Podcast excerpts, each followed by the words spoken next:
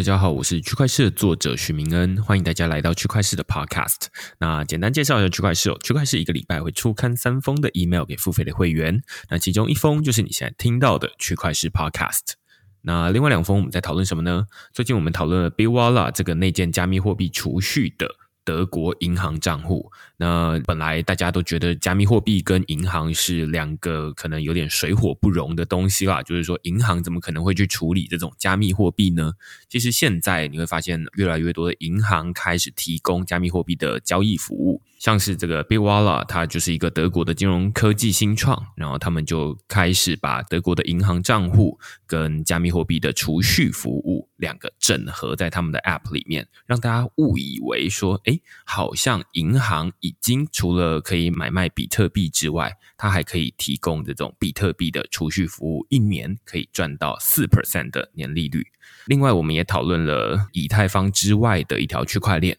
那它叫 Solana。那 Solana 这个区块链呢，他们非常的特别哦，就是它在二零一七年的时候才出现，以太坊它在二零一五年的时候出现，那改进了这种原本比较旧的区块链的一些速度啊，或者是手续费啊的问题。那现在透过 Solana 来转账，比如说转账呃 USDC 或 USDT 的话，其实转账的手续费都几乎是零。就是在这个转账的手续费上面，它就会说是零这样子。当然，它实际上还是有一一点点小金额，但是那个金额就是小到看不见。那所以我们这一篇文章就在讨论说，哎，Solana 它是一个什么样的区块链？然后它未来会有什么样的发展？所以如果你对这些内容有兴趣的话呢，欢迎到 Google 上面搜寻“区块市趋势的事”，你就可以找到所有的内容了。也欢迎大家用付费订阅来支持区块市的营运。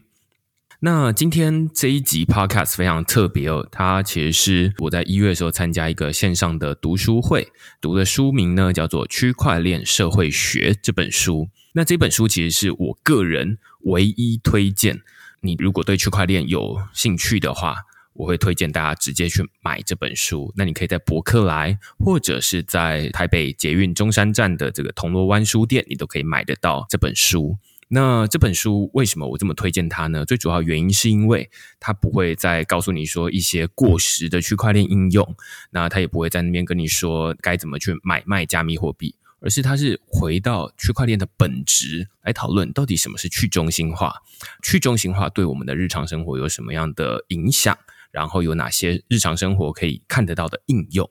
啊，我自己是很常就是会去诚品书店看区块链相关书籍的人啦。那区块链社会学是我目前看到觉得最值得推荐给大家的一本书。这一集 Podcast 就是我前几个礼拜去参加线上的读书会。那这整个线上读书会大概有两个小时左右了，因为它有 YouTube 的影片。那我是想说，哎，把这个影片剪辑成 Podcast，然后让大家可以方便的收听。那当然，两个小时剪到大概一个半小时，当然会漏掉一些比较多互动的部分。那如果大家有兴趣的话，也可以到 YouTube 上面搜寻“区块链社会学”，你可能就可以找到相关的内容了。那我也会把这个影片的连接放在节目的资讯栏下方，大家可以直接点过去看。如果你比较想要看到影片的话。那这一集 podcast 除了我会参与这个讨论之外呢，还有另外一个大家可能已经蛮熟悉的葛如君宝博士，然后另外是区块链社会学的作者就是高重建，最后是主揪啦，揪这一场线上读书会的王丽颖律师。那所以我们总共会有四个人在讨论这本书，那我们就直接开始吧。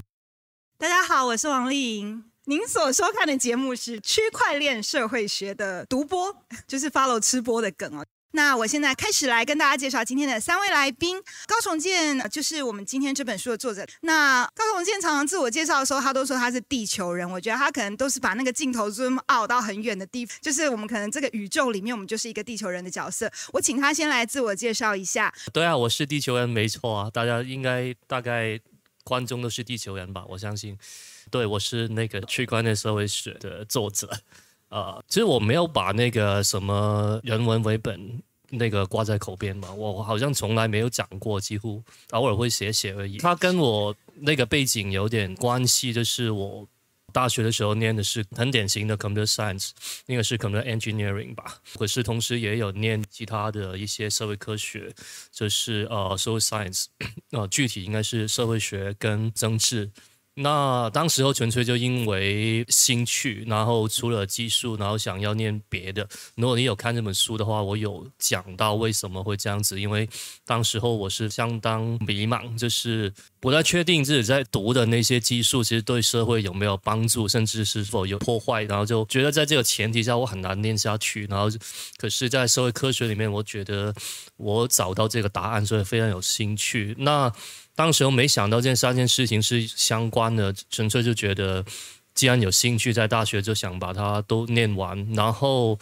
一直到了毕业很久十几年吧，就是遇到区块链，然后就发现原来三件事情是可以融合的，哦，所以就非常迷上那个区块链，然后也因此有了这本书。先这样介绍吧。接下来再请另外两位讲者介绍一下。哎，这两位我也很崇拜，大家其实，在币圈链圈都是无人不知、无人不晓。那我们也请宝博士跟许明恩。Hello，呃，线上的朋友大家好。那我是葛如君，呃，外号叫宝博士。那现在的正职呢是在台北科技大学，就是中校新生站比较宅的那一区的一个学校的互动设计系任教。那其他的时间呢，也参与一些虚拟实境啊、呃扩增实境啊、区块链啊的一些相关的研究或者探索。嗯，其实，在这一块很希望能够看到一些新的有趣的东西，然后真的实际去体验，然后去玩，然后把一些有趣的好玩的事情分享给大家。那刚刚主持人提到那个激进市场这本炒翻天的书呢，呃，我也协助了，跟另外一位林仲生林博士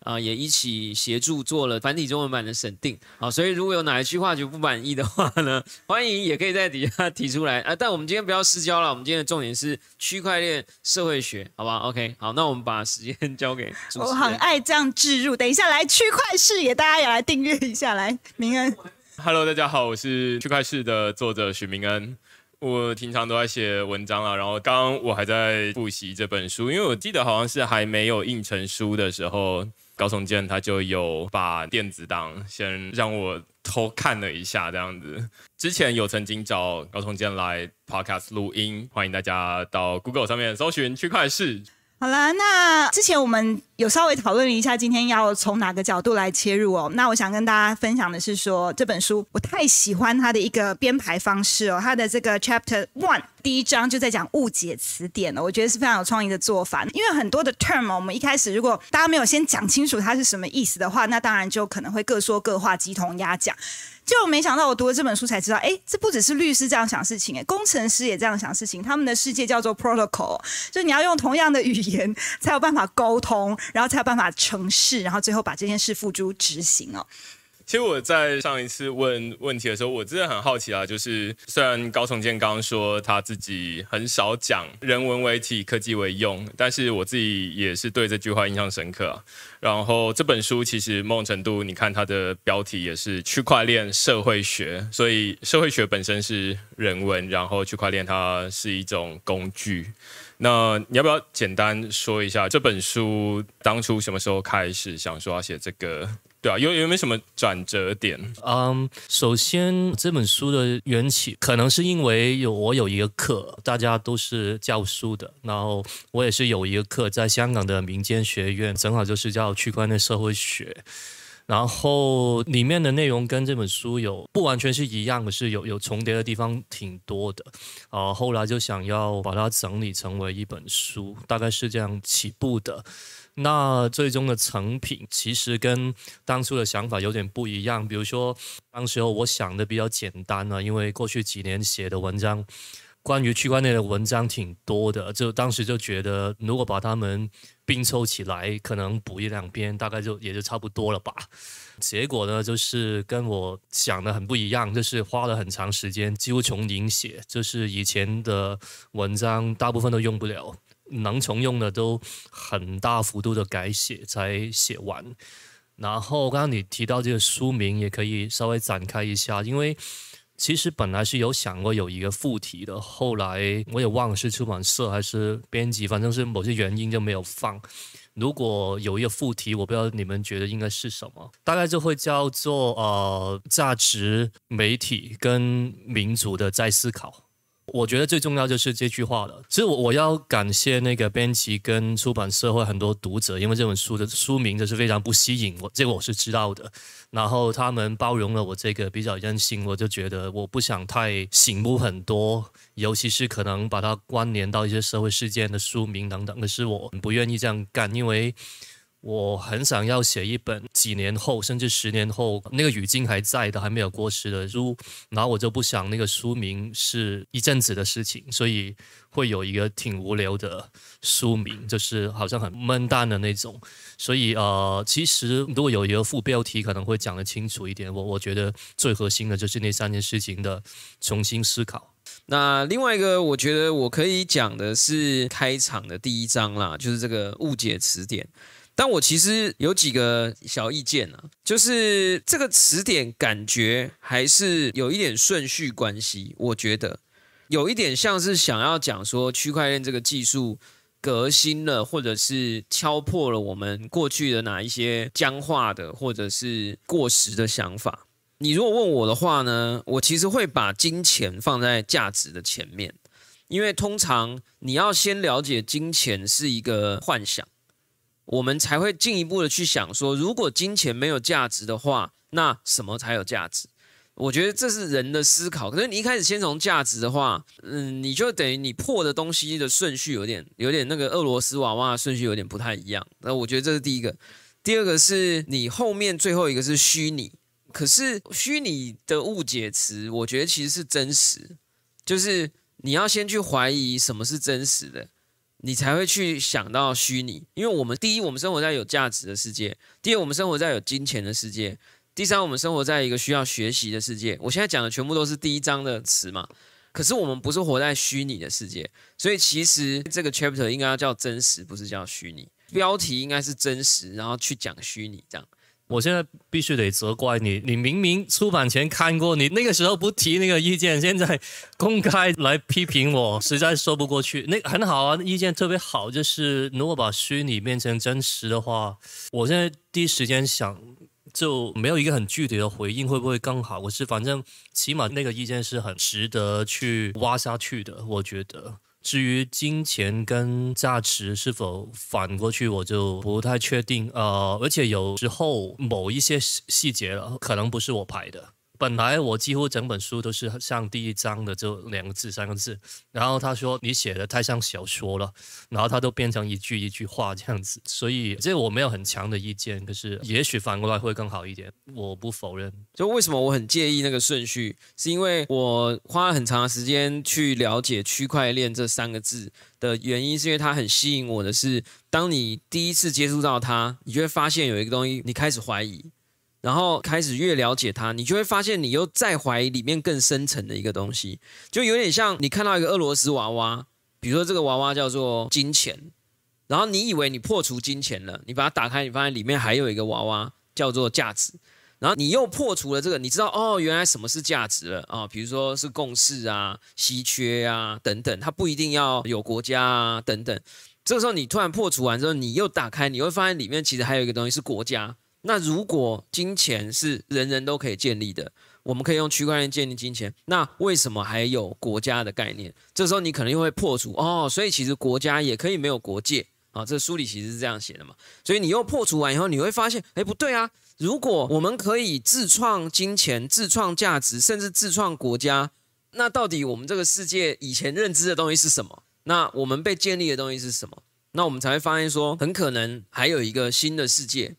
是我们可以自建国家，那自建国家在哪里？是在土地上吗？可能不是，可能在虚拟的世界里。就是我觉得我喜欢这个领域非常大的原因，就是它的第一章所讲的这几个连贯的东西。我其实到目前为止，我还没有找到这个区块链给我的这把钥匙，打开俄罗斯娃娃的，我还没找到最里面的那个。说实话。我每一次我都还是看到一些新的东西，我发现我以前认识是是不对的，所以这是我自己觉得有趣的地方。这本书的目录第一章，它写的是误解词典。然后它里面有五个小章节，然后它每一章后面都有一个叫习学工作坊啦，就是让你可以动手做。那我刚刚就很好奇，因为刚刚宝博士就是从第二章、第三章就说，哎，你要不要换一下位置啊？你要不要换一下顺序啊？但是你怎么跳过第一章？因为我个人是很同意第一章，就是第一章的第一小节是叫学习啊。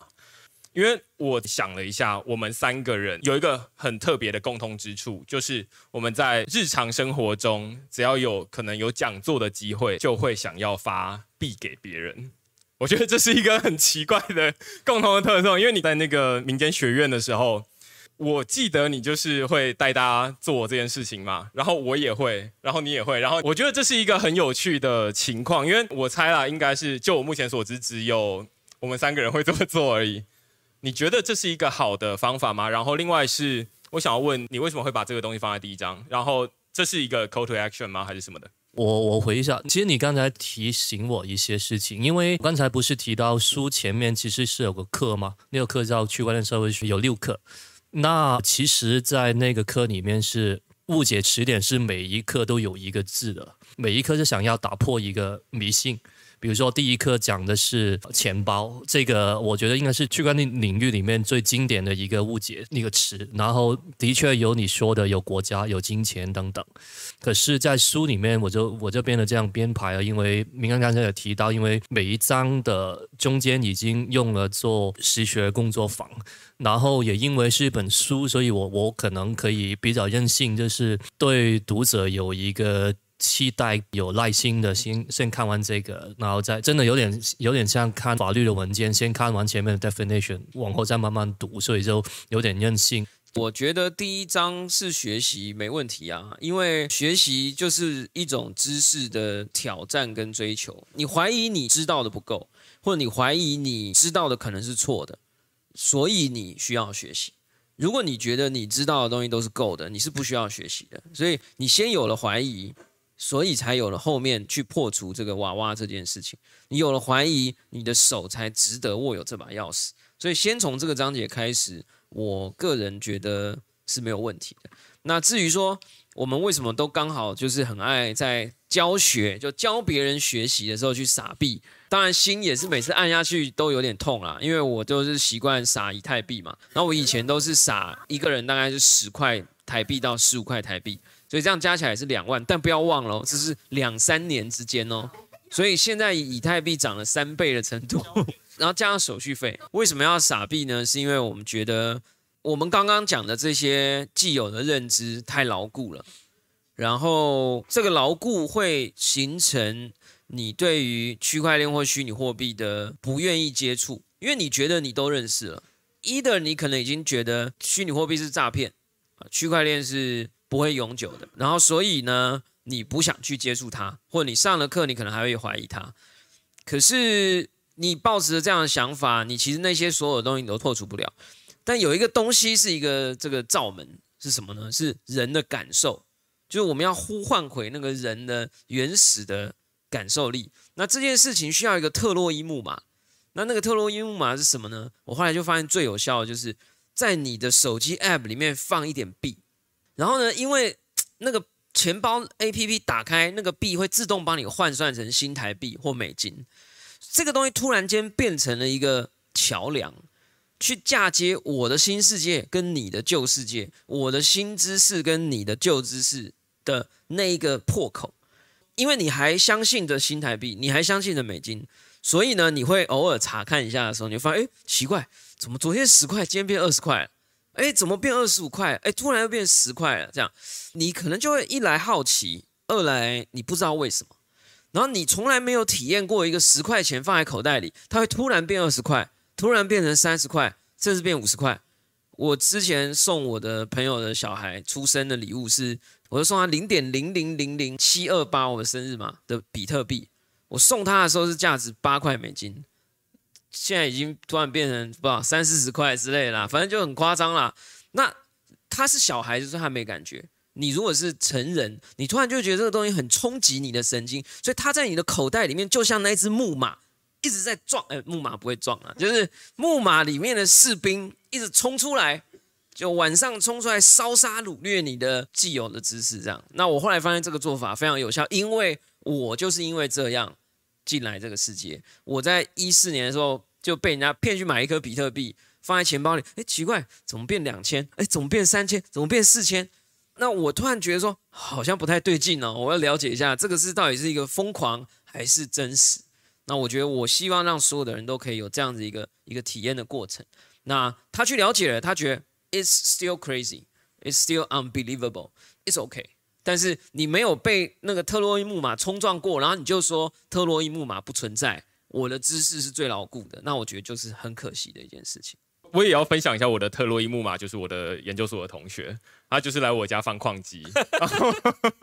所以基本上他就每天在我家外阳台外面那边转，然后发出一些噪音，那我就觉得说，哎，他到底在干嘛？那我当然会说啊，那你的电费用一点以太币来付嘛，这这这可能大家绝大多数人可能都有听过，但是我觉得蛮同意，就是因为我们都有这样子的一个经验。后来我我自己有尝试，尤其是在写区块市的时候，一开始我其实，在写文章或者是出去演讲的时候，都不会发币，就没有想到这件事情。基本上是前面都会讲概念啊，什么东西的。那但是你讲半天，大家还是会觉得有点半信半疑。我就回头想说，那所以我自己到底是怎么被说服的？就想说哈，因为我在意那个钱，所以我就觉得说，哎，那应该就是这一个。然后所以那时候一两年前在发币，就是手续费，那时候最低有发到转账一次出去大概是零点一台币等值的以太币而已，那就很便宜。那所以就每个人来都五块十块五块十块发。但是现在大概已经越来越难这么做，因为每一笔出去就是你要发十块给大家，你要付三十五块的手续费，或者是可能是三百五十块，那你就会觉得不划算。所以正好是在高崇建的《区块链社会学》这本书里面的第一章的第一小节，我觉得最后面有一个结论，我自己是觉得很厉害，就是说他用爱情来比喻，他说你不会先了解了爱之后，你才去爱别人嘛？你是先实做了之后，你才回头来理解哦，原来这个是爱。我不知道你一开始有没有一个这样子的特洛伊木马。然后它是什么东西？我就补充一点点吧，其实一点都不难理解，因为其实绝大部分的人，我相信这个世界上大概百分之九十九的人，都是用了很很多年才懂，或者说还不懂钱是什么。所以如果说先学懂钱是什么才去用钱，是完全不可行的。我们觉得学习是先学后用而已，其实绝大部分都不是这样子。我讲一个，我最近非常诚惶诚恐。最近美国股市发生了一件巨大的社会事件，叫做 GME，就是 GameStop 的股价发生了乡民与华尔街的大战。一只股票从二十块美金涨到一百五十块，然后原因是因为有一个华尔街巨擘说这家公司快爆炸了，我要把它放空，空到它爆掉为止。然后呢，因为 GameStop 是一个电玩小卖店。那很多的人，包含我之前小时候去美国，也都会想要去逛，真的是很多人的童年回忆这样子。所以乡民就疯狂了，就是就说我们要拯救它，用什么呢？用我们购买力。所以呢，大家就冲去买 GameStop 的股票。就一路把它买到一百五十块，那大家就在看说，那到底乡民会赢还是华尔街会赢？那华尔街听说在那一段时间呢，所有放空的人都把他其他放空的部位都取消了，全部拿来放空 GameStop。所以两方大战的结果是什么呢？这个股价下滑，从一百五十块在短短的可能几个小时之内下滑到七十几块美金。但是今天晚上，也就是 right now。现在的盘前价格是三百二十五块美金，是不是乡民又会获胜了呢？好，为什么我要讲这件事？其实是因为我有一种非常深刻的感觉，是我们第一次认知到社交跟社群的非理性力量，可能其实是以为是奥巴马选举啊、川普选举啊这种所谓的社会化浪潮的状态。可是我第二次认知到社群网络的力量，是在 ICO 的年代。我那个时候就说，其实 ICO 就是发虚拟货币的那一个疯狂的那个时候，二零一七年、一八年的时候，其实很多币的价格是由非理性的信仰跟所谓的迷因所造成的。可是当我第三次认知到这件事情的时候，是它开始出现在传统的股票市场了。也就是说，我突然感觉到区块链会在一段时间之内，它的价值应该说，我们现在看到大家形成的这个比特币的共识、中本聪的信仰、以太币的使用，或者是最近疯狂大家去抽的 NBA 区块链的球员卡牌，一张 LeBron James 的卡牌可以卖到七万多块美金。我突然觉得区块链会得到这样的成长，并不是因为区块链。而是因为这个网络的群集能力，所以这个网络的群集能力在接下来很可能不会只是影响到区块链，它会影响到传统金融，它会影响到防疫，它会影响到法律，它会影响到商业世界。也就是说，你现在再去做技术分析，你还不如去养一个社交团队，去帮你创造一个迷因，去 pump 一只股票。那除了股票之外，还有什么呢？知识吗？道德吗？大家现在看到的很多公司，可能出了一个道德上的瑕疵，在网络上就完全被公干。大家知不知道之前有一些什么鸭肉店啊，或者什么？那当然都是非常糟糕的事情。但是那个浪潮来的非常的凶猛。我我只是想要强调一件事啊，就是说我最近的心得是，区块链之所以有一个爆炸性的成长，很可能不是因为区块链。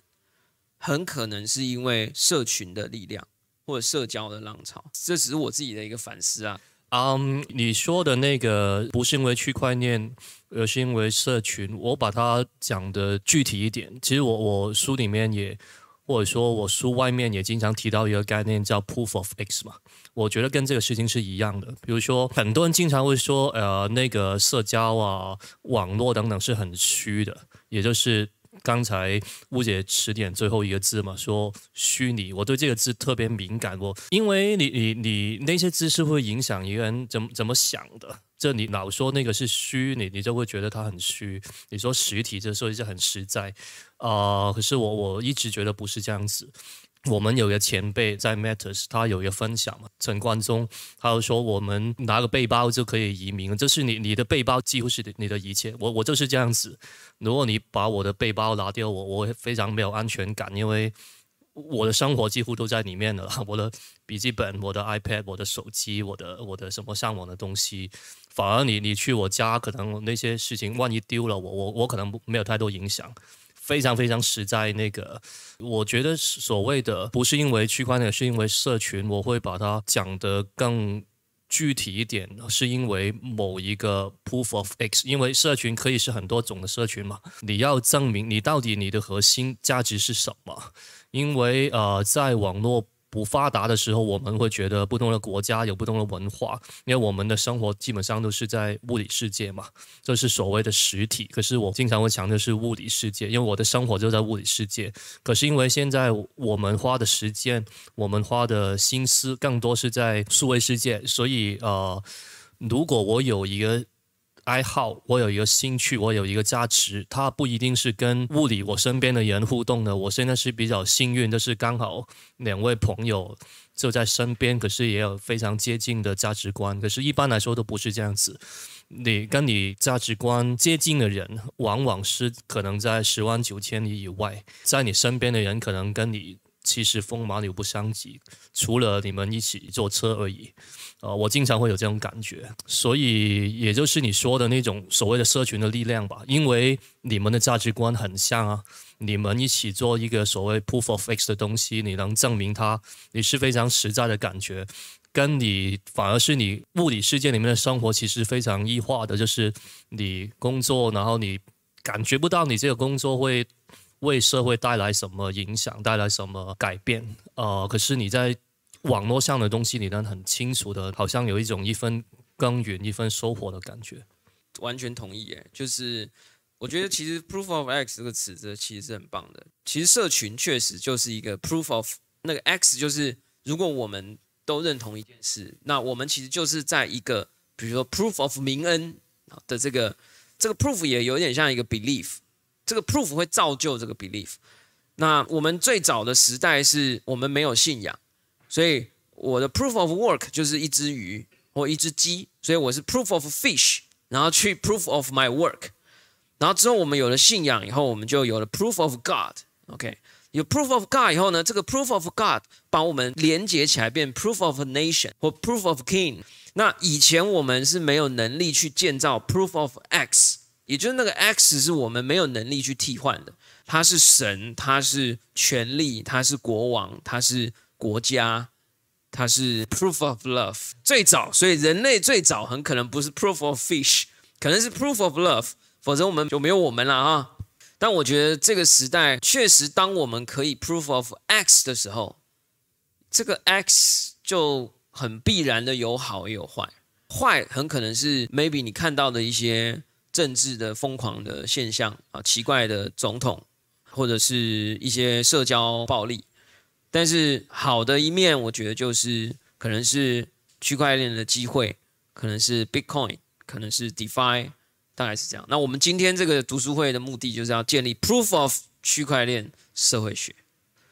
我发现有很多的长辈会有不习惯刚刚 King 说的这个虚拟的概念。他们会说：“你现在给我比特币，你们在刚在那边说的那个比特币，它到底有没有一个实体的东西啊？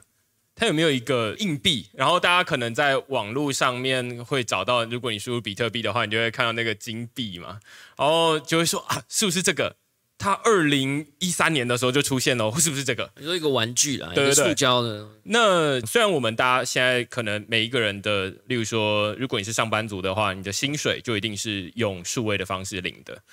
很少人在拿薪水袋了，很少人是拿这个现金再直接给你。但是我们现在接受这个数位观念的时候，还是会觉得有点卡卡的，就会觉得说，我们现在的这些数位。都是基于一个实物，然后再把它数位化，而不能接受那种纯数位的东西。像比特币，它就是纯数位的东西嘛，它先天就没有一个实体。但是我们现在的，例如说股票，它可能是从这个纸本演化而来的，然后银行的存款是从这个现金演化而来的。但是，哎，怎么突然就出现一个虚拟的东西？哦，然后这边讲虚拟，我就会觉得怪怪的，就是会觉得说有点，那也是虚拟的，对对，就觉得有点政治不正确的感觉。但是因为你不是在模拟一件事情，所以你没理那个概念。对对对对对，没有你，它就是虚。对，那虽然它是形式上的虚，但是它物它本身是实在的。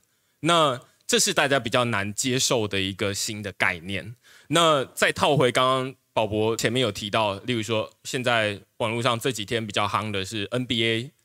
的球星的卡牌，LeBron James 的虚拟的卡牌。大家小时候可能都有玩过那种游戏王卡牌，然后就是什么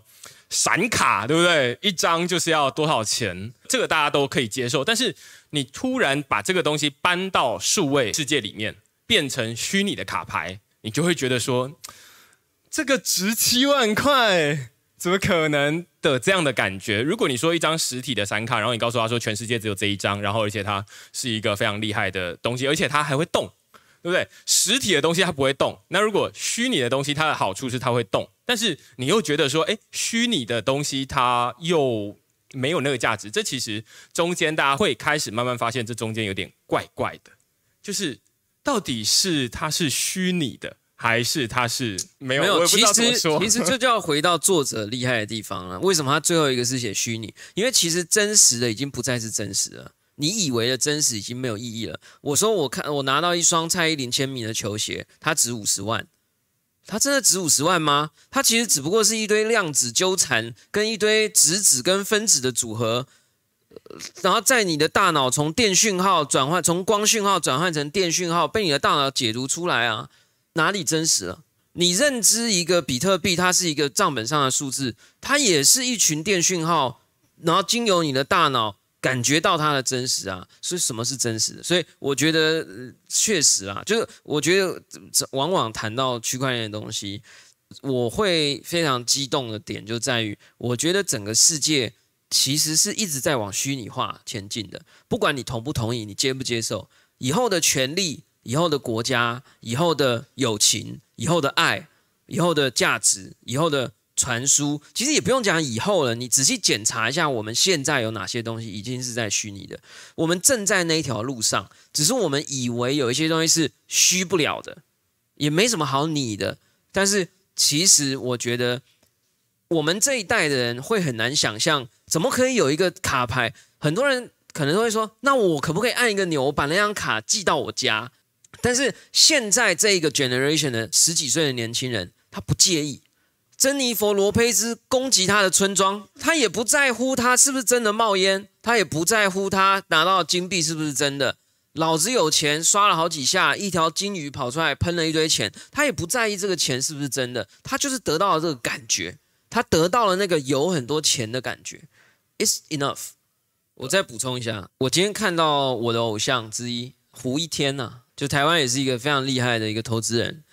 他今天写了一篇很棒的文章，你他说主权在民可能会变，变成主权在云呐、啊，我觉得讲的真的是太好了，就是那个也是一个 proof of X。其实主权在民讲的是什么？我们有一个群体，这个群体要有一个权力的结构，而这个权力的结构就是我们这个群体，或者是一个所谓叫民的群体。但是当这个民的群体已经虚拟化的时候，这个主权是在云了。那云上是什么？云上可能有 AI，云上可能有比特币的社群，云上可能有一个国家的公民团体。所以当主权在云的时候，it could be anything。当我们家的狗狗、猫猫以后有一个大脑穿戴器的时候，主权在云，它也可以 involve 在里面。那呃，我自己其实是觉得看起来一个很明显的方向啊，发展方向就是说，大家本来在实体的世界里面有很多的活动，例如说私下的把这个书拿一本给宝博士，对不对？然后他就拿到了，但是除了我们两个人之外，没有人知道这些事情。但是这件事情在数位世界，在区块链出现之前，大概很难发生了。就是说，你一个价值的交换，需要透过中间人才可以做到这件事情。那但是你不能私下的交换，这比较困难。那现在突然就变成说，哎，在数位世界里面，大家开始要建立一套新的规则，就是说，我们也可以来，我觉得用“模拟实体世界”这两个字不太好，就是“模拟”这两个字不太好，因为它其实是在建立一套新的规则，它而不是说把实体世界的做法搬上来，就有点像是我们现在在这个 NBA，再用刚刚这个 NBA 卡牌来举例好了。这个数位的 NBA 卡牌，它现在当然看起来有点像是在模拟这个实体的卡牌，但是实际上它有很多东西不是模拟的，例如说它是剪辑一个影片的片段，那个精彩的瞬间，诶，这个就跟以前的这个卡牌很不一样嘛，很卡以前的卡牌可能就是只有这个球星他摆一个 pose 拍一张照这样子的样子而已，所以它其实会有点不一样。它虽然看起来现在大家。还是会觉得说，哎，两个好像有点类似，但是它慢慢的、慢慢的会长得有点不一样。我觉得这是一个慢慢发展出去的一个方向啦，就是实体世界会有这个样子，但是数位世界以前有很多的限制，就我前面刚刚说的，限制于这个中间人他能够提供什么样的服务。那但是，哎，现在大家开始在数位世界里面开始建构一个新的规则，我觉得这就。跟我们的第二章 protocol 啊，就是无大台有共识，对不对？生活规则就是我们的共识。我们会说啊，那我直接转给你。那这可能是在实体世界里面我们已经建构出来的东西，但是数位世界我们现在才刚刚在建构这个东西。我不知道你要不要多补充一点什么？当所有的东西都要有一个 duplicate 的版本，或者是我们讲一个，大家有些人很讨厌叫数位孪生的时候。我们突然发现，刚刚讲的那一大坨主权在云啊，啊，这个卡牌变到虚拟啊，什么东西都复制一份啊，国家的概念也在云上开始有了一个新的体制存在。那如果你是法律背景的人，你会不会觉得这件事情？第一，我先讲哦，因为我们的虚拟世界，我们觉得 code is law，律师很可能在我们的人类组织里面是中间人，也就是说，当以后我们的裁决。都是看逻辑结构的时候，我不确定啦，我不知道会你们会有一些攻击性的想法，就是说，怎么可能主权在云啊？主权在云，法律怎么写？请问主权在云，这个云之国的宪法怎么写？谁来写？谁有权利去写？没有，因为我之前在写文章也常常讲 code is law，结果我读了这本书之后发现我输了，因为 King 讲的是 code is more than law，啊，就是他讲说这个 law 不是法律是定律，哎，哇，定律就不是人写的。但是后来他的文章有慢慢提到说，还是会有一些 bug，那个 bug 需要透过民主的程序来解决，就提到了比如说像治理币的观念，来 King 接一下，哦，我们大家都接的好好。我我觉得我想要特别指出的一点是我修正一下那个框架。我觉得这个框架好像稍微感到有一些问题是哦，我们经常会因为比喻会比较好懂嘛，因为我们已经很熟悉那个实体世界，所以我们会用这个物理世界来比喻区块链这事情。呃，因为我们很熟悉实体书，所以我们说电子书是怎么样。然后，因为我们很熟悉那个民主是怎么样，所以说那个我以前跟明恩提到一个概念叫隐喻示意嘛。这我们很想要用比喻，可是我又很在意用比喻，因为经常会当你讲完这个比喻，人家以为你讲的很清楚了，他的确会 get 到一些事情，可是他同时也会失去的事情，他失去了想象力了，那个是会有更多。所以我我刚才一开始不是说那个副题，我会说是对价值、对媒体跟对民主的在思考或者说反思。那我觉得在这三方面，我的路径，第一，我不会说这个是什么物理世界上存在的东西的 killer。我经常说，我不认为密码货币是那个什么美元的 killer，我从来就没有讲过这种话，也也不相信这样子。我一直觉得他们是朋友。是补充，以前在物理世界里面，或者说在我们熟悉的 nation state 这种架构的地球里面，每个地方只有一种货币，这种货币是理论上是反映价值的，可是它经常反映不到价值，因为它只有一种币嘛，哪那么多的价值怎么反映呢？我们说那个世界是多元化，呃，中文是很有意思，怎么会多多元化呢？也许就是因为元嘛，元就是钱啊，你你就一种钱，你就怎么反映那个多元的价值呢？那可是因为我们要生活最基本的层面就是要吃鱼嘛，你说吃米，所以我们就只有一种美元或者台币来反映那种最基本的价值了。然后比较上层的价值就没有什么方法去反映了。那所以密码货币就是一种很好的补充了。这是我们刚才聊的 Proof of X。如果把它搬到媒体，我我我也不会说哎什么是。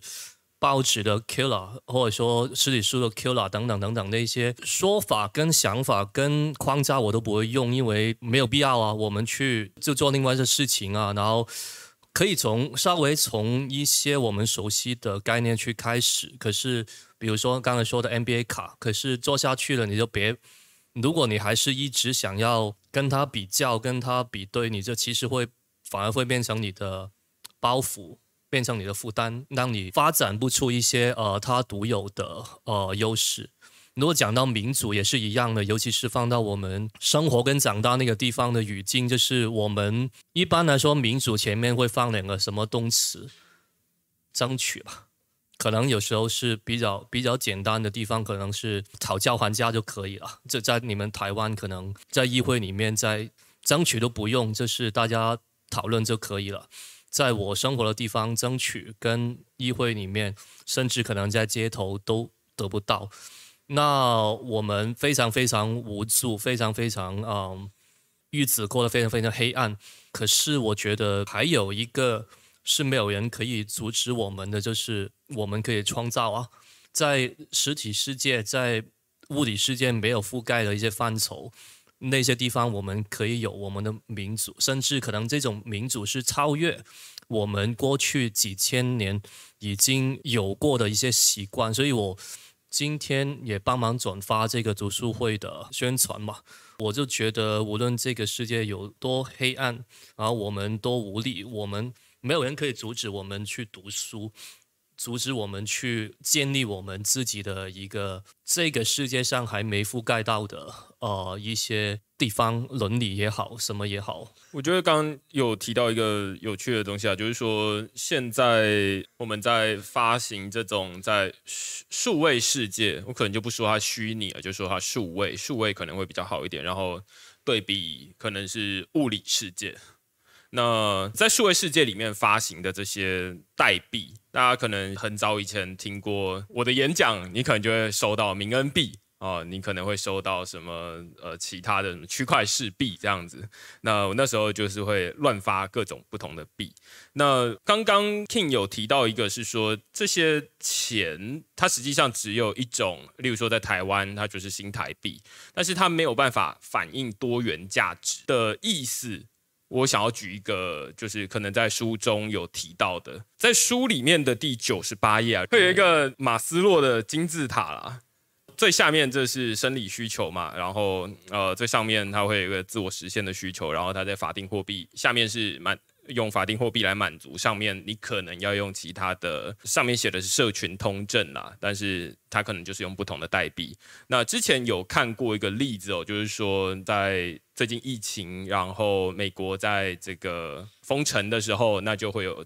规定一个条件嘛，就是说，哎，那各行各业除了必要的人之外，你都不能出门。那列出来必要的人就是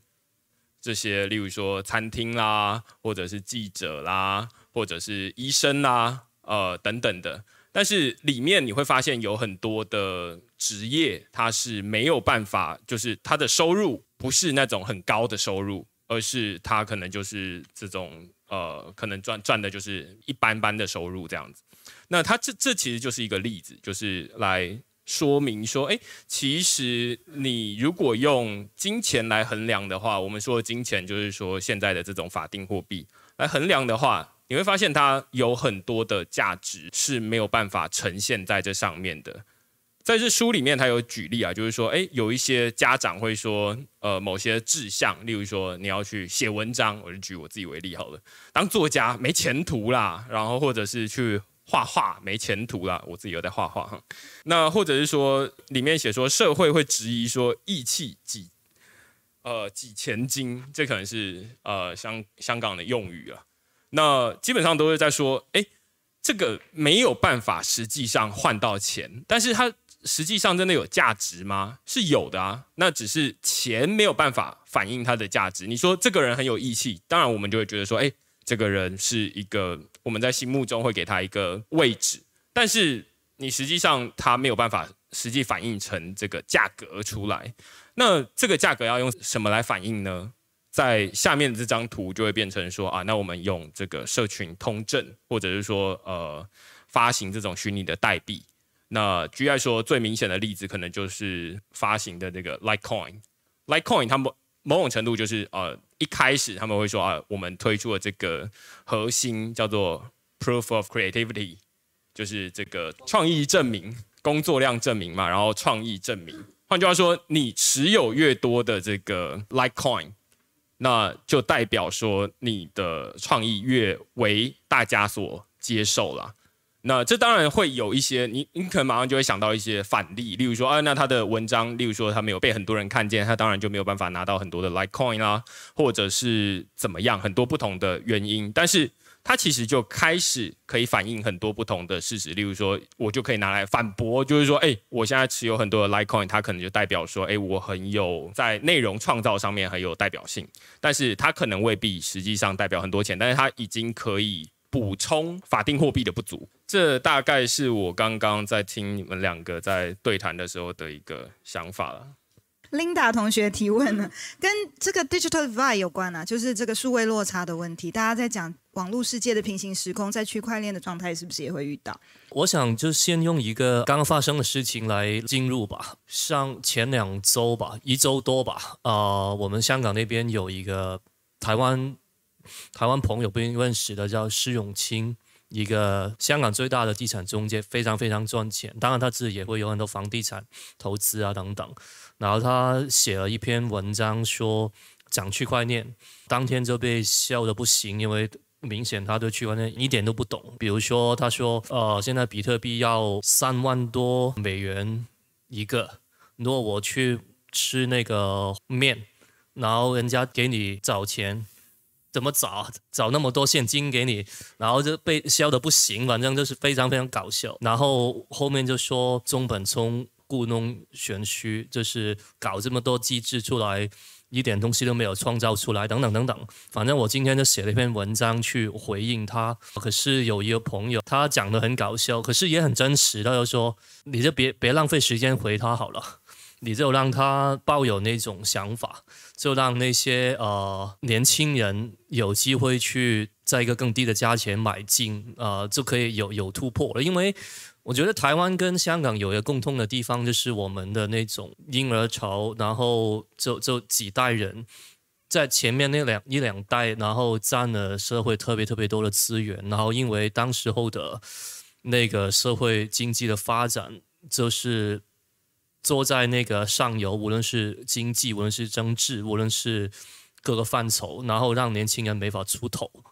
那正好区块链就是其中一个。不完全是回答那个，这不是不完全是直接回答呃，Linda 那个问题，可是有点侧面的回，就是也说像宝宝说嘛，在你足够多元，你就会在你的范畴里面，这是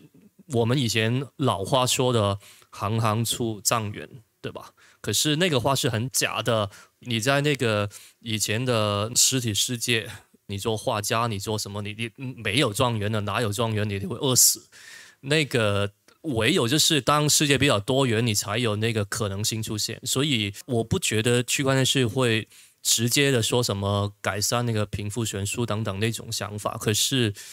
只要你足够多元，一个人就有比较多的机会，在一个比较垂直的领域啊发展它的。价值得到它应有的回报，这个是第一。第二，我想要多回一点，就是我觉得也我自己感受很深，我我都忘了有没有在书里面写出来，就是在科技里面有两大 buzzword 嘛，正好我们在今天在 AppWorks 两个 buzzword，AppWorks 现在就只收 AI 跟区块链的 startup。那对我来说，我是一直对区块链的兴趣远高于 AI 的。AI 就像是一个处理生产效率的一一种科技，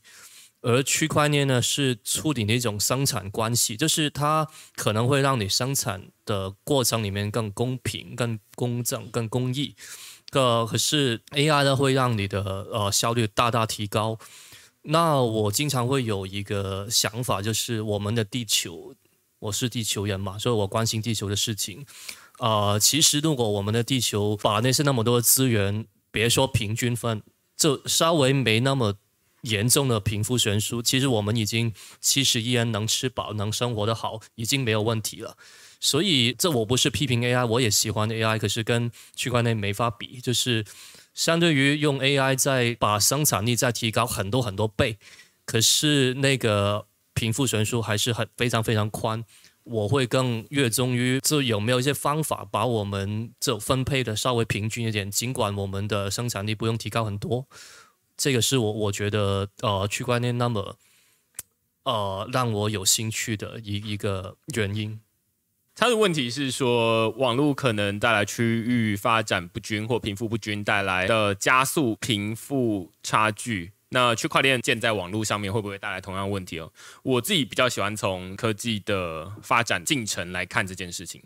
我们本来在网络出现之前是纸本，那纸本的交易基本上它就受限于地理的限制，就是台南要跟台北交易这是非常困难的事情。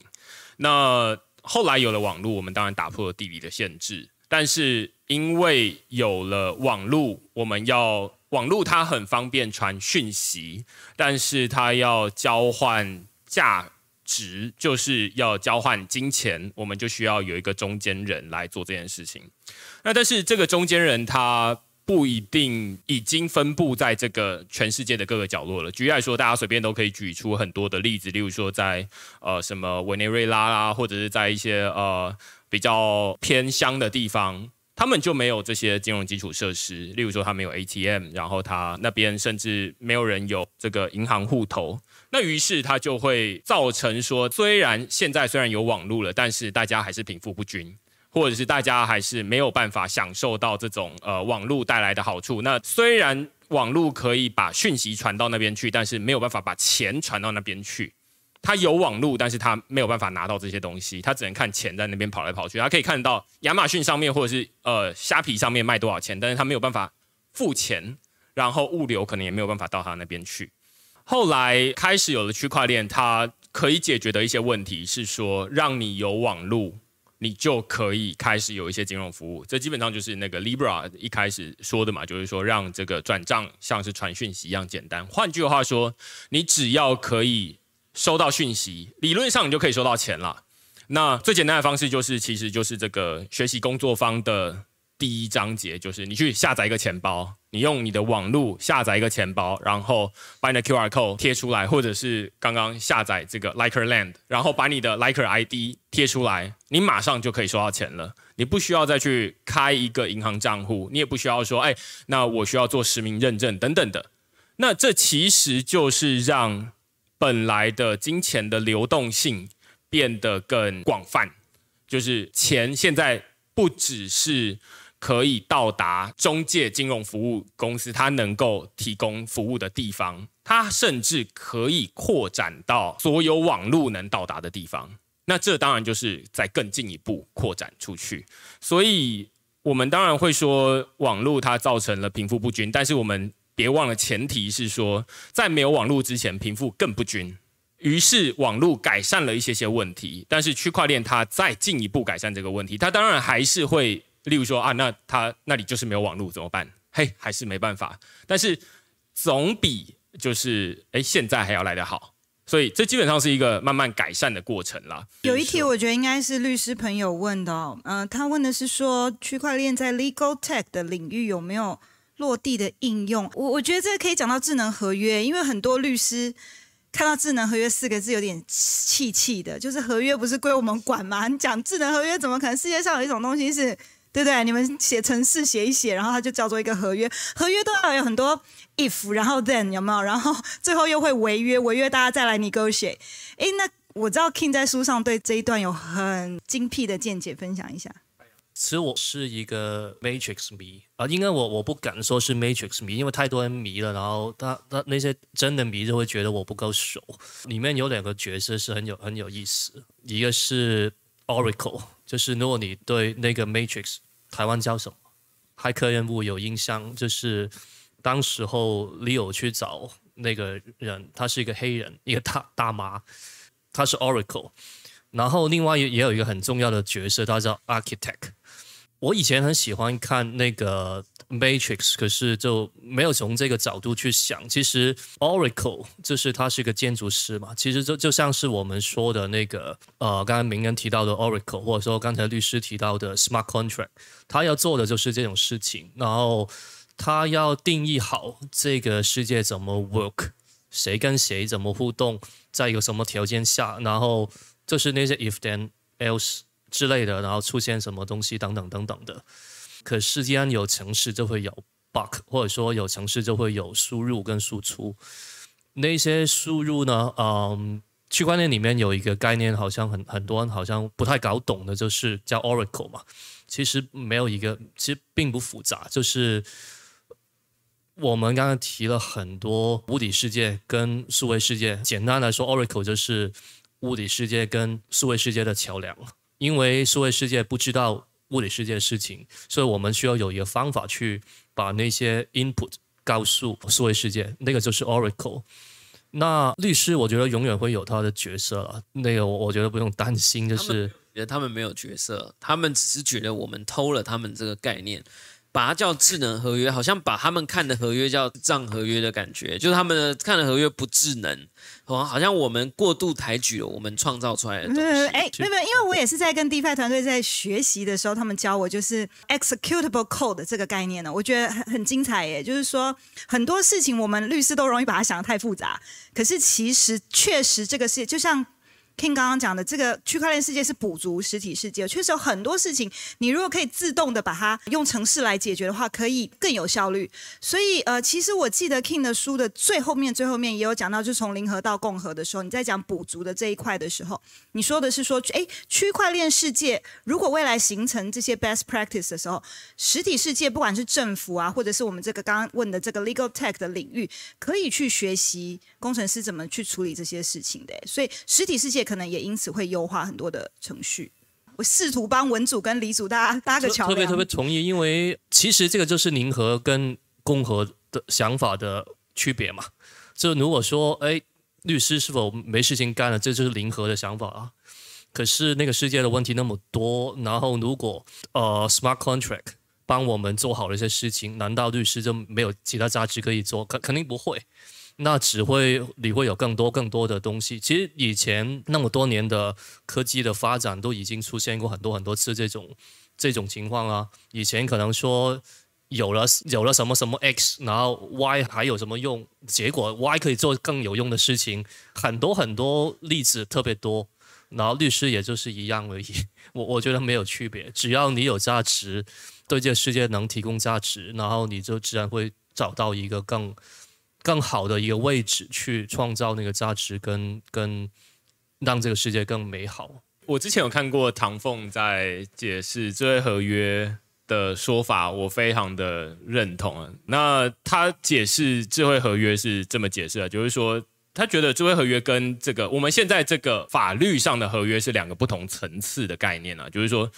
现在数位世界是真空的，它大家创造出来之后，然后于是。这里没有什么物理定律，例如说，它我我们现在在这边的物理定律就是，我们至少都脚踩在地上嘛，我们就会被被这个地心引力往下吸。那这个是我们出生之后就出现的这个先天给定的物理定律，但是在数位世界里面还没有这样的物理定律，于是我们需要透过工程师来写智慧合约，来规定物理定律长长成什么样子，然后大家才根据这个物理定律来。运作，那中间会依据这物理定律发现说，哎，那这中间有 bug，或者是哎，那中间会产生一些冲突的地方，那于是才降到法律这个层次来说，哎，那我们这个法律层次到底该如何去解决？但是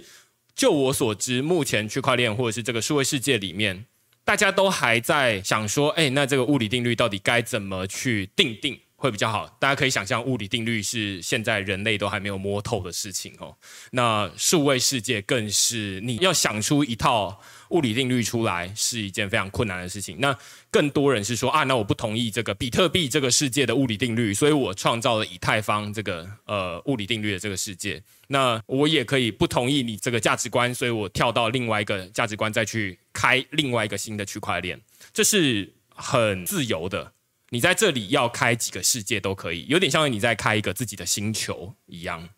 于是大家都还停留在建立物理定律的这个层次，自然就还没下降到说啊，那在这个物理定律底下，我们还分成不同的五大洲嘛，然后还分成不同的国家，然后国家底下还有法律。哦，这个其实已经降到非常的底层去了，所以我会觉得智慧合约，当然我们现在会觉得说，乍听之下会觉得说，哇，那它就是一个我们日常生活中的合约，但是这其实是一个误解。误解的地方在于，首先它搬到数位世界里面来，它甚至比所谓的宪法都还要来得更底层，那它的影响也会更大。所以，我们现在应该要用物理定律的角度去看它，就是说啊，那不是说啊，那它是不是合乎这些法律的规范，而是说它会不会违反人性？我觉得这个用这个角度来看会比较好一点。然后，于是在这个规范之下，大家说啊，那这个东西都不动，或者说其实未来也不太会有法律的争议，而是大家会想说，那如果这个物理定律不适合的话，那我们是不是要去修这个物理定律？让它变得比较自然一点，那于是就没有下面这些特殊的争议。会有啊，会有争议啊，会有法律的争议啊。你这个物理定律让人家跌倒头撞到了，就有法律的问题。那我们是不是智能合约也是一样的意思啊？因为智能合约的关系造成了转账的问题，那就像是人在地板上跌倒。重力让他跌倒，那是谁的责任？这件事情，我觉得还是有啊。对对对，或者是说啊，那我们再去修这个物理定律，让它变得比较安全一点哦，不容易跌倒你摔下去的那一瞬间，哎，又弹起来了。听说赞赏共和国最近的物理定律也做了一点调整嘛，就是对于平方投票法的这个实际的落地的看法。那是否在 Litecoin 的应用也可以实践这个平方投票法这个做法？这个可能我反而会回的比较简短，就是我我自己很喜欢的这个概念。我觉得我们已经，比如说在 Litecoin 的语境，在呃或者说赞赏公民共和国的语境，我们已经在把非常非常多的新的概念要带给民众。那我觉得一时间，我觉得是没法塞进去，否则的话就真的会把还没进来的人拉得更远了。就所以呃，这个是第一第一个考虑。第二就是也不纯粹说民众很难跟得上，连我自己或者说相关设计那个机制的人，里面也牵涉到很多逻辑上的影响，是一时之间可能是没法判断的。就是虽然我们说它是一个实验，然后可是我们也是很谨慎的，就不能就。没想的非常通透，或者说没有一个类似沙盒的环境里面去测这些改变，就就把它塞进去。所以一时间，我我觉得是还没有一个很具体的实践，可是可以用一个开脑洞的一一些方式，我可以讲一点点，就是呃，可能会怎么跟我们呃这个。整合起来呢？这这个生态，比如说，我们最近有有人会觉得，呃，那些验证人，验证人就是有点像物理世界的立委，好像现在贫富悬殊有点严重，而且投票权有些很很很大，有些很小。其中一个有想过的方法，就是能不能让他们的受委托的票跟他的投票权做一个平方呢？啊，应该说开放才对吧？缩小就拉近那个投票权，那个是其中一个想法。另外一个就是在我们派那个 Litecoin 的情况，也有想过，就是会不会就是比如说我同样都是一篇文章，我们两篇文章，其中一篇文章是有一个人拍了五百次，比如说另外一篇文章是五百人拍一次，我们会让后者远远得到更多的 Litecoin 这样子。这也是一个思路，可是我们呃也是回到刚才一开始说的，就是已经有很多新的概念还没完全被证明，可能一时之间就没法把更激进的东西塞进去。不过呃，其实也也不是我一个人说了算，就是因为我们现在已经是进入一种五大台的，如果有真的有人，包括提问的人，他提出来在社群也得到支持，呃，投票通过，其实我们就会尝试。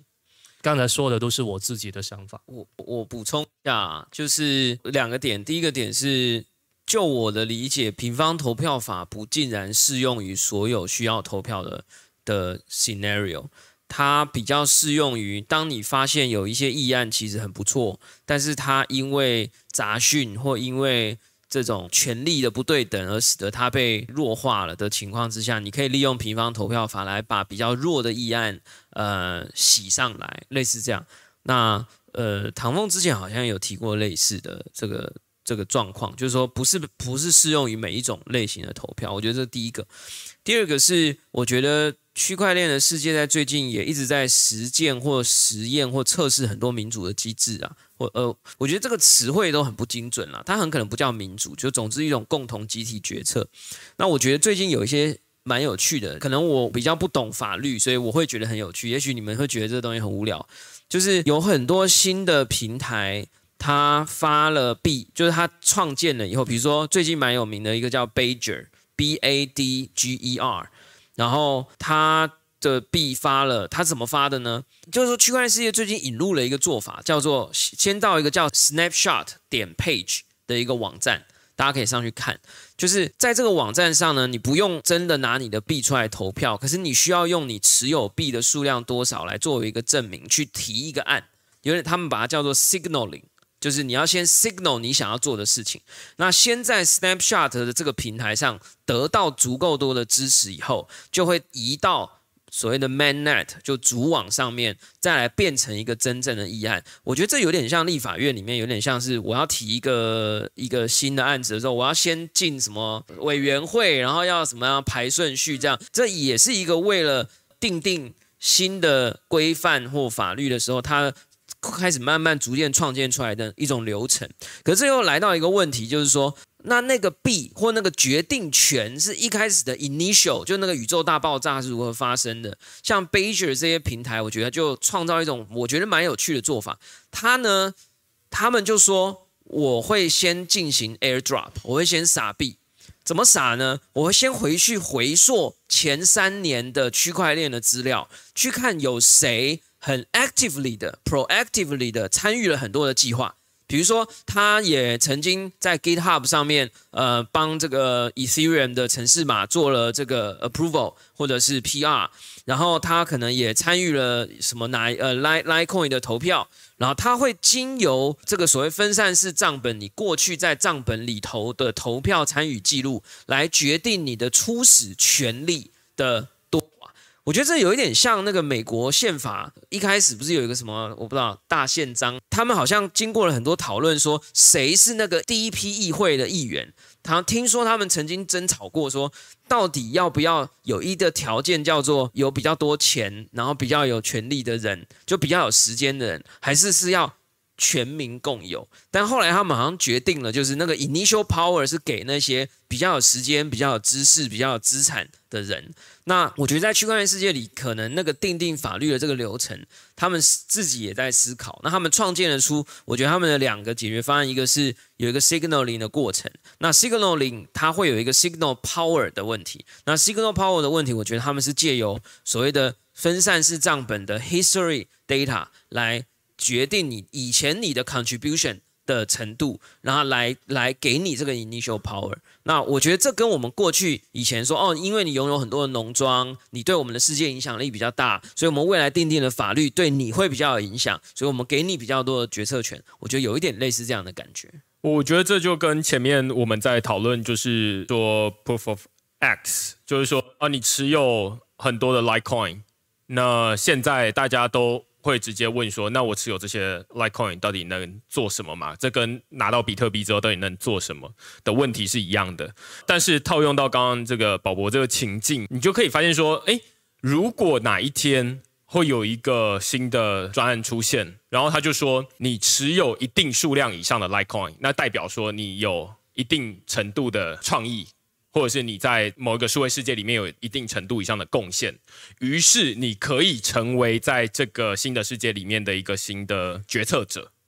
这其实是一个全新的概念哦。这在以前的传统的这个物理世界里面，首先第一个是我们没有办法去追溯你过去的每一个行为记录，我不能不能确保说你到底是一个好人还是坏人，我只能透过你持有哪些农庄。然后你家到底有没有钱，或者是你在这个世界上目前有没有名声，来决定这件事情。但是在区块链上面，从一开始，大家如果还记得二零一七年 ICO 的时候，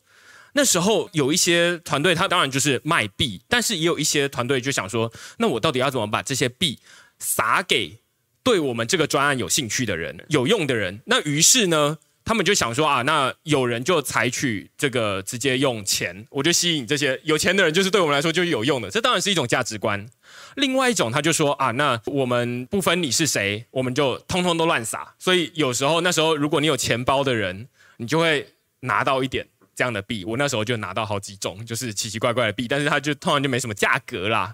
那后来大家开始尝试一些新的东西，例如说刚刚说的这种，就是啊，那我们在区块链上面去爬一些记录，看看你有没有以前用过我们的服务。例如说 Uniswap，它就是一个很有代表性的例子嘛。它就是说啊，那我们呃看看你以前有没有用过我们的服务，你有用过我们的服务，代表说，哎，其实你还蛮关心我们的，那我们发给你。Compound 也是一样，它就是直接发给这个使用者。你用我们的服务，代表说你现在用，你以前用都不算，但是你现在用，我们发给你这个治理代币，那你就可以成为这个一份子。这其实是慢慢的一直在演变的，但是这个在实体世界里面，我们没有办法做到这件事情。就是说，除非我们在整个世界装满监视器。然后，而且再去分析，充满 AI，然后分析。而且你还要有一个记录，你有那个记录，大家还会怀疑是不是有做票的问题啊？对对对，之类的。所以这其实会有很多的疑虑。但是呃，这样子的制度在数位世界里面，大家比较有效率的去选出这样的代表。那你当然会觉得说啊，那这代表可能是不公平啦，或者什么的。那当然马上就会有另外一个新的专案再跳出来，就是说啊，那我们用另外一种新的模式来选出这个代表。那于是这个大家不同的这个世界的人，他们就会开始竞争嘛，就是说啊，那用这种方式选出来的人比较好呢，或者是用另外一种方式选出来比较好。那这就是我们前面在讨论到平方投票法的时候，它就会变成说，那它平方投票法它最归根结底，它就是一种选举的方法而已。它当然可以适用于我们现在的现实社会，就是之前那个总统杯黑客松，就是用平方投票法来决定谁能够晋级嘛。那但是其实还有很多在数位世界里面可以玩的东西有很多，所以再回到我们一开始前面说的，其实数位世界它不是在模拟物理世界。它是在创造一个新的规则出来，然后让大家可以哎，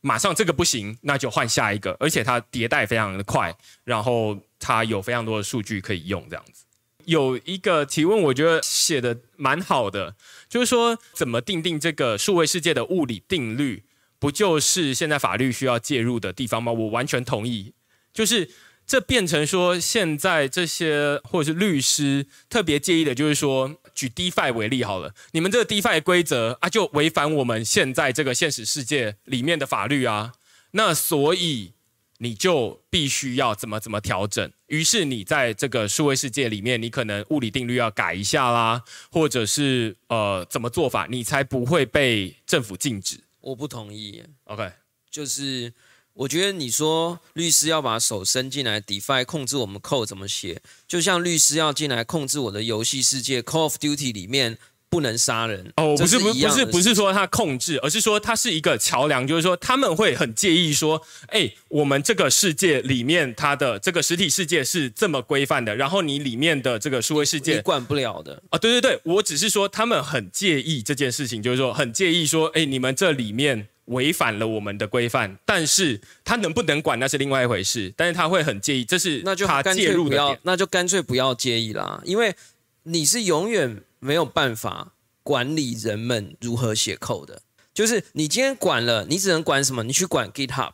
你去管 Ethereum。你说哦，以后你要 upload code 的时候，你要先经过一个检查机，大家就会去建另外一个 Ethereum。Forget about it。我是支持你永远禁止不了的。你还不如好好的去发展它，与它为伍。对我完全同意，就是我会觉得写扣的权利跟人的思想的权利是一样，就是你没有办法禁止他去想某一件事情。那与其你禁止大家想，基本上你只会养出一个，就是他表面上说啊我不这么做，但是实际上我是做另外一件事情。所以你可以做的事情是说，好，那你现在既然你都只能大家会这么想。那我们在想说，好，那我们的法律到底该怎么跟现在的这个发展并存？那我也同意是这样了。其实大家不要把 “code is low” 这个语词把它变得太魔幻了。就是 code 是可以回滚的，它是可以 roll back。就是 Ethereum 上面也发生过这件事情，对吧？就是大家可以去查，就以太坊的时间曾经回溯过。没有那么无敌啦，也没有那么伟大。就是说，其实区块链也是可以 undo 的，对，区块链也是可以后悔的。只要有够多的人认为它可以 undo 跟可以后悔，它是可以 redo、undo 跟 roll back。所以我觉得，如果有工程师说 code 不能支持什么东西的话，可能是语言交流的问题，或者他可能在骗你。这样对，就是 code 可以 do 几乎 anything。其实只是成本跟时间的问题，跟它有没有意义的问题。我们刚刚已经讲了怎么样立法修法嘛，可是其实律师每次在炒法条跟炒合约条款的时候，在法庭上最爱讲说那个 interpretation，就那个我们刚刚在讲定义嘛，原告跟被告律师就说没有他的解读是不一样，可是这件事在就是我们刚刚讲 ex executable code 的世界里面是没有办法去处理的。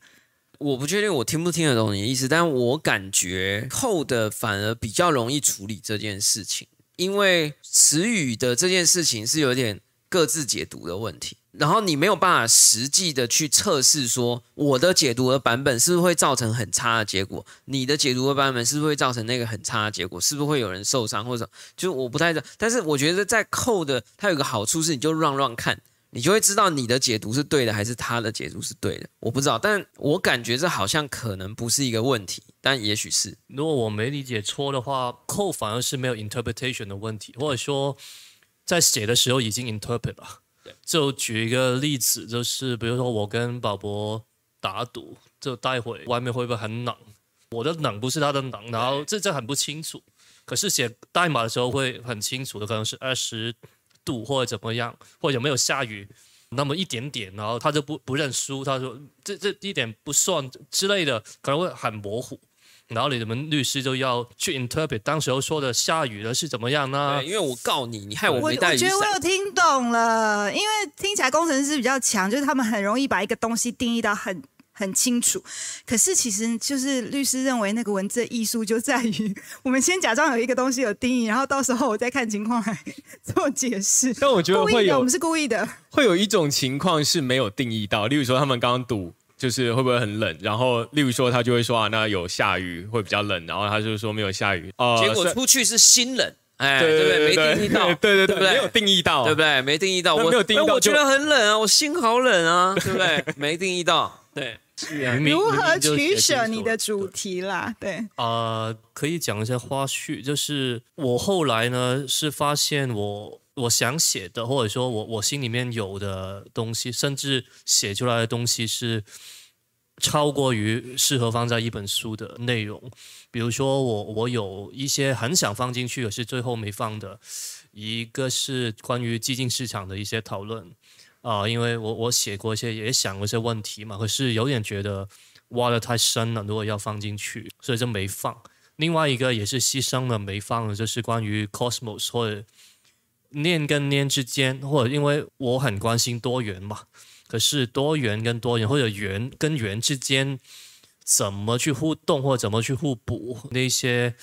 机制或者说想法等等，这应该就是关于 cosmos 的那些呃，如果用技术的角度，就是 cosmos 或者 Polkadot 等等的一些，我也是没法塞进去。呃，当然可以再再写第七章、第八章这样子了，可是觉得塞进去有点太有点勉强，然后也可能呃有点挖得太深，让人家看得很辛苦，然后就都牺牲掉了。呃，我不是说会有下一步，反正就我不知道会会怎么样，反正他还是用文章的形式会存在我的部落格，对，可是没有塞进去。我我想问啊，就是你下一个要讨论的题目，下一篇要写的文章的题目是什么？然后 ten years from now，你觉得区块链世界到底是长什么样子？呃，下一件做的事，或者说最近做的事，可能有些朋友知道了我，我刚辞职了嘛，上个月，所以想要有更多时间去写作或者说读书，肯定不会脱离 Litecoin 或者说 Decentralized HK 的生态，反而是。我觉得反而是更积极了，我我不用从上而下的去看，我还是会有很多意见，可是现在我的意见都变成一个持份者的意见，然后我需要提特别多的论述或者说原因等等来说服整个社群投票来支持我的想法。如果我需要推动一件事情的话，然后我希望我以前会说希望创作可以当饭吃，我现在没工作了，我现在没没工资，我想要在那个 Litecoin 的一一个环境里面能赚到一些能吃饭的钱。然后我会花一点时间在我另外一个运动里面，就是 Decentralized HK，因为我做两件事情嘛，两件事情其实非常相关，也有一些重叠的地方。然后我既然从 Litecoin 是合约上的那个呃责任没有了，我我我能腾多一点时间出来去处理 Decentralized HK，就是怎么样可以让我们的历史可以被好好的记录下来。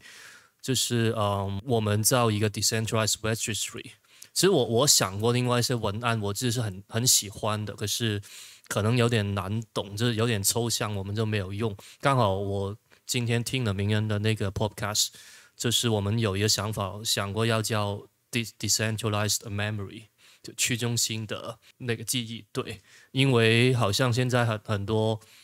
可能我来的。国度才会有这种感觉，就是那些记忆都是被从上而下的去打造的。另外也有一个文案，我文案或者说想法很想实现，可是没有用到这个文案的，就是 decentralized truth，就是去中心的真相或对事实。因为我 我也不用展开了，可能大家都都听懂，因为呃，也是在我生活的角度里面，我们的真实，我们的真相，就是都是从上而下的压下来的。啊、我我觉得这个我我很想透过 decentralized HK 的运动的一个，让大家可以一起去建构我们共有的 memory 和历史和事实。至于十年那个问题，反而是好好回答的，因为第一，我们呃，我三年前做 Lycon 的时候就开宗明义说的很清楚，这这个计划做十年，现在过了三年而已，呃，所以起码还有七年。那啊、而且我我说写的书，我希望它几年后，甚至十年后看回去也是不会过时的。这个我其实比较有信心。有信心是否就是很很骄傲，就是说这句话呢？其实反过来也可以理解为很有很没信心，因为很没信心，它很快就能实现了。所以，比如说里面有一些概念，每个人都有一个铸币的权利，铸币权的民主化。这个我我我非常确定，十年后肯定大家都没有。可是起码希望大家有这个概念，就是做一种币出来，或者说叫通胀出来，不见得就是一定是政府的才有的权利。就像是我们以前可能觉得政府才能做，或者说大机构才能发表什么言论，呃，给全世界去听。现在谁都可以，或者说你你讲的比政府讲的呃听的人更多，都会可以出现的。所以货币是一样的，我觉得货币承载的就是价值而已。所以我，我觉得十年我还是会做，我我觉得这十年内我还是会做这种事情，就让那些概念更进一步的展开，更进一步的让大家有懂。然后我自己也需要可能更深的去挖，因为里面怎么实践啊，怎么去进一步的研究啊等等，这这里面也会花很多的时间。我其实觉得，呃，我比较肯定的是，我二零二一年我会花更多的时间做虚拟世界价值的投资跟转化，主要不是币，是呃像 NFT 的加密的艺术品，然后把台湾的艺术家、设计师的东西可以放到这个慢慢开始变得有市场性的平台上面去。然后跟现在其实年轻人很多人在玩的这个 Minecraft 的 Roblox 或者是这个什么糖豆人什么这种平台，在区块链的世界开始逐渐的出现，像 Sandbox 啊、Decentraland 啊、Somian Space 啊，就是我会花更多的时间在这里，是因为我其实觉得人类距离虚拟化的那个程度不会再如我们过去所想象中的这么遥远。尤其加上，尤其加上疫情的影响，跟呃，我们发现，或者是各位可能也应该可以理解到，现在十几岁的年轻人是他更能够接受虚拟的东西了。所以我觉得这是我会花更多时间的的，也许是写东西，也许是录音，也许是做 maybe 一些 project。好，那第二个十年后的样貌，我觉得有一个超级乐观的版本。跟一个超级悲观的版本啊，超级乐观的版本就是超级乐观的版本就是，我觉得十年后比特币的价格很有机会在十万美金到二十万美金之间，因为是十年嘛，但是中间有可能会变十块美金嘛。然后呃，我希望我也相信使用虚拟货币或者区块链为基底的服务。不管是金融服务，还是应用型的服务，还是娱乐的服务的人口数，应该会是现在的。如果现在是八 percent 的话，我觉得到十年后应该有机会可以三十 percent 到五十 percent 吧。相比于现在的 Internet 的 penetration rate，我相信十年是有机会的。呃，所以到时候如果我们的各国的旅游再度开放的时候，很可能你的在别的国家的支付行为跟方式，很可能会跟现在有点不一样。我觉得这是一个乐观的版本。悲观的版本呢，就是我们的世界因为缺少像我们这样乐观的人，然后真的去支持、真的去拥有跟使用、去建构这个新的幻想啊！我觉得我今天看了一篇非常棒的文章，我的脸书墙写有一个一个投资人，他写了一封信，他说：“金钱是这个世界上最大的幻想。”它是一个集体的幻想。那其实比特币跟区块链是在建构一个新的集体的幻想，我其实是承认的，所以比较悲观的说，这个幻想被另外一个幻想取代了，或被旧的幻想给压制住了。呃，我觉得悲观的成分就是比特币很可能会在一个非常极端的社会状态之下被禁止，然后我认为这件事情它还是存在的，这可能性还是存在的，然后他可能会像星际大战的反抗军一样要。七年的七级的时间，八级八级的时间，才能够只不过摧毁了一颗死星而已。而这个真正的恶，哈，真正的这个 Dark Force，你是永远没有办法驱逐它的。那我觉得悲观的版本是这样，就是这个世界它还是会进入一个比较 maybe centralized，maybe 我们无法控制的，就是主权在不在民也不在云。那到底在哪里，我就不是很确定。这是一个比较悲观的版本。对，呃，十年之后我猜，因为我现在做区块市，然后主打说人话的区块链图文啦。那十年之后，我当然是啊，希望它是一个不再需要说人话，因为大家都懂了。就是现在看电视已经不需要人教了嘛，大家就是打开电视就会看了。所以，这当然背后有很多的技术的支撑，例如说啊，那以太坊它技术的升级啦，然后会有很多的，我再多接几场演讲啦，对 不对？那大家都开始实际的操作过了，那其实大家就每一个人他都会有一个，有点像是有一个能力。他手机里面有钱包，有那种能力，就是他可能也未必需要去看一些像区块市这样的内容，而他就可以直接去体验。每一个人的体验都是不一样的。我在区块市里面写的是我的体验，那我的世界观，我猜十年之后，每一个人就会像现在的社会一样，每一个人在讲到呃 iPhone 的时候，都会有自己说啊，那我觉得 iPhone 烂，我觉得 iPhone 好。而不会再去看一个杂志说，哎，那他说 iPhone 好还烂，直接去用用看就知道了。所以这是十年之后要做的事情。那或者说十年之后，我希望它变成那个样子。而且未来大家转账肯定会越来越便宜，而不会越来越贵，就是在区块链上面。所以我觉得这个体验的门槛是一路在降低的，所以就更不需要这个说人话的内容了。